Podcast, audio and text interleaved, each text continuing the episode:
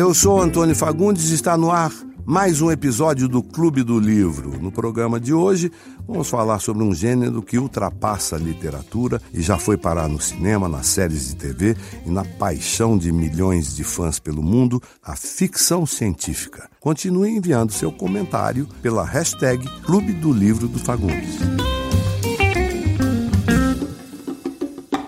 Bom, vocês já viram que eu adoro ler qualquer coisa, né? Então, ficção científica também está na minha lista.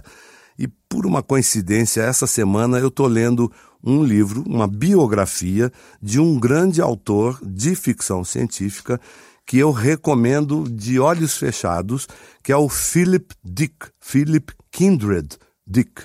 Esse cara você já conhece, você já viu algum filme baseado em obra dele e não sabe.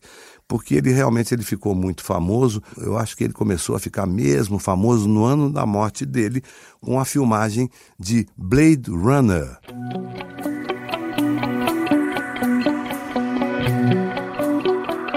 O Philip Dick foi filmado de tudo quanto é forma. Vou citar aqui alguns filmes dele. Por exemplo, Minority Report, que foi, foi o Spielberg que filmou, O Vingador do Futuro. Tem uma série no ar, inclusive, agora extraordinária, que é O Homem do Castelo Alto. Eu já falei sobre essa história aqui, para quem quiser acompanhar. O Vingador do Futuro é uma daquelas traduções infelizes de título de filme em português. Na verdade, o título do livro em inglês é Total Recall. Esse livro Bom, o Philip Dick naturalmente era um louco e as ideias dele são todas sempre maravilhosas. Mas nessa, né, nessa história, ele, ele inventa uma empresa no futuro que pensou da seguinte forma: quando você viaja e faz uma viagem de turismo para qualquer parte do mundo, você volta, o que, que fica para você daquela viagem? Uma coisinha que você comprou e em grande parte, a memória da sua viagem. Então, você não precisa viajar, a gente implanta a memória na sua cabeça. Você procura a firma e você implanta lá na sua cabeça a memória da viagem que você gostaria de fazer. E você volta para casa com essa memória. Total Recall tem essa premissa, só que naturalmente o Felipe Dick é louco completamente e ele faz com que um cara que vai passar lá se descubra um espião intergaláctico. Então, Vai embora, não vou contar o livro. Esse é um dos livros do Philip Dick.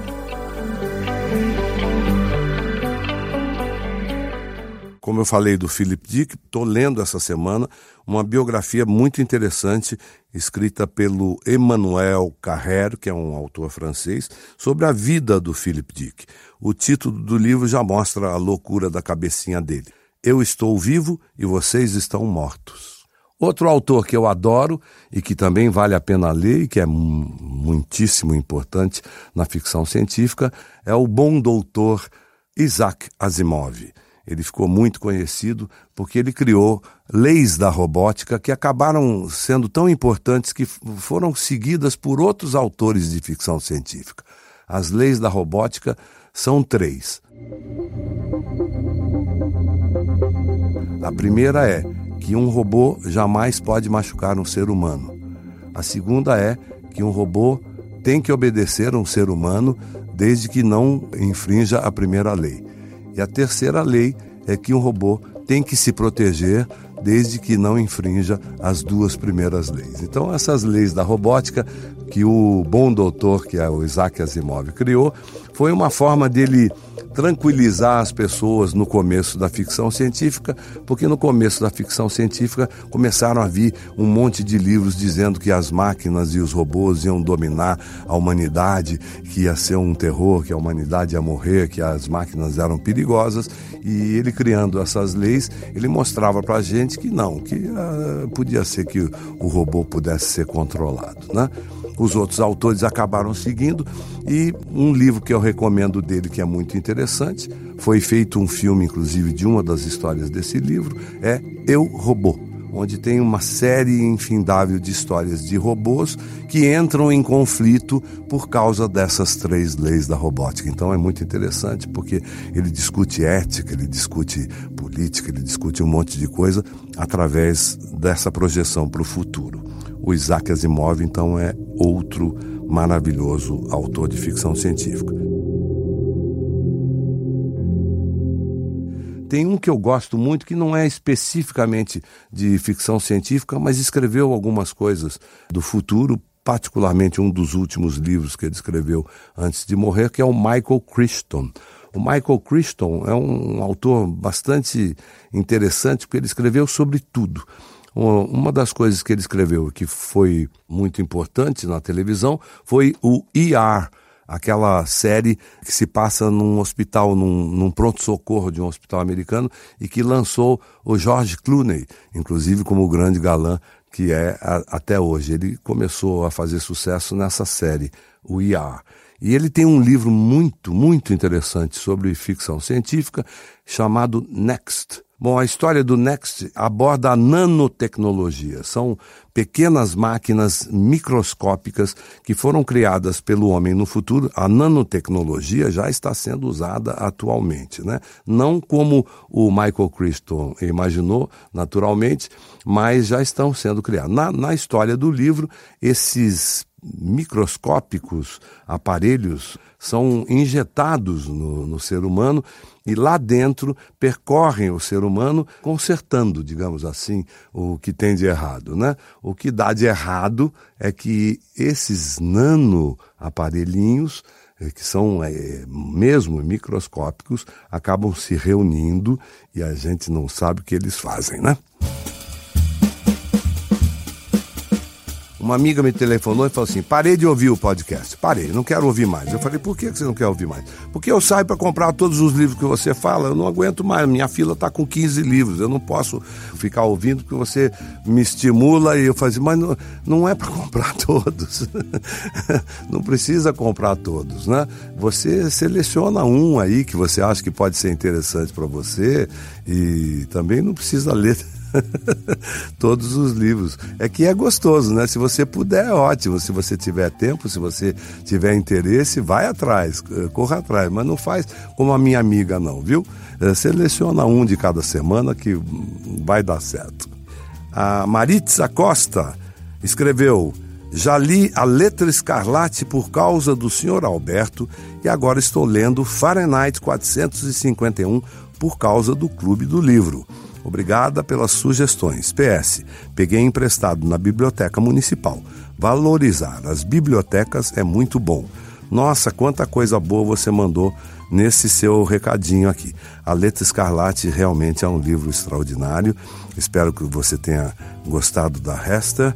E o Fahrenheit você vai amar. É um livro de ficção científica do Ray Bradbury, muito atual, inclusive. Obrigado, Maritza. E a Kathleen Steiner, de Lages, mandou para mim um presentinho excelente, uns biscoitinhos para ficar comendo enquanto lê. Isso é uma delícia, viu? Muito obrigado, Kathleen. Anne Pereira, excelente iniciativa. Bom sucesso está nos trazendo ensinamentos de como ler faz bem para a imaginação, a alma e o coração. Vamos juntos criar o hábito da leitura. Você sabe que nós ficamos muito felizes porque a gente soube de uma pesquisa que foi feita agora há pouco tempo e que constatou que todos os livros citados em bom sucesso tiveram um aumento de venda em pelo menos 15%.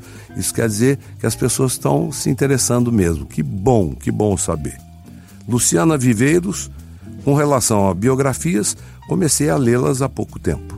Li a do Leonardo da Vinci, Stephen King, Olga e estou com a do Charlie Chaplin para ler logo. Do outro podcast sobre vencedores do Prêmio Nobel, também li meu primeiro Saramago este ano, O Evangelho segundo Jesus Cristo. Realmente você tem muito gosto.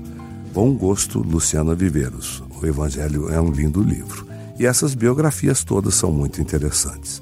Camille Parabéns aos envolvidos nesse podcast incrível e muito obrigado, Antônio Fagundes, pela narração e comentários fantásticos. Obrigado você, Cami. Ana Gavinho, estou adorando o podcast. Como biografias, indico o livro Frida, da autora Hayden Herrera. Aprendi muito sobre o México e, claro, sobre a vida dessa artista maravilhosa. Observação: achei que já lia muito lendo 40 livros no ano, mas o Fagundão está de parabéns. não, não precisa contar, não, Ana. Só de ler já tá bom.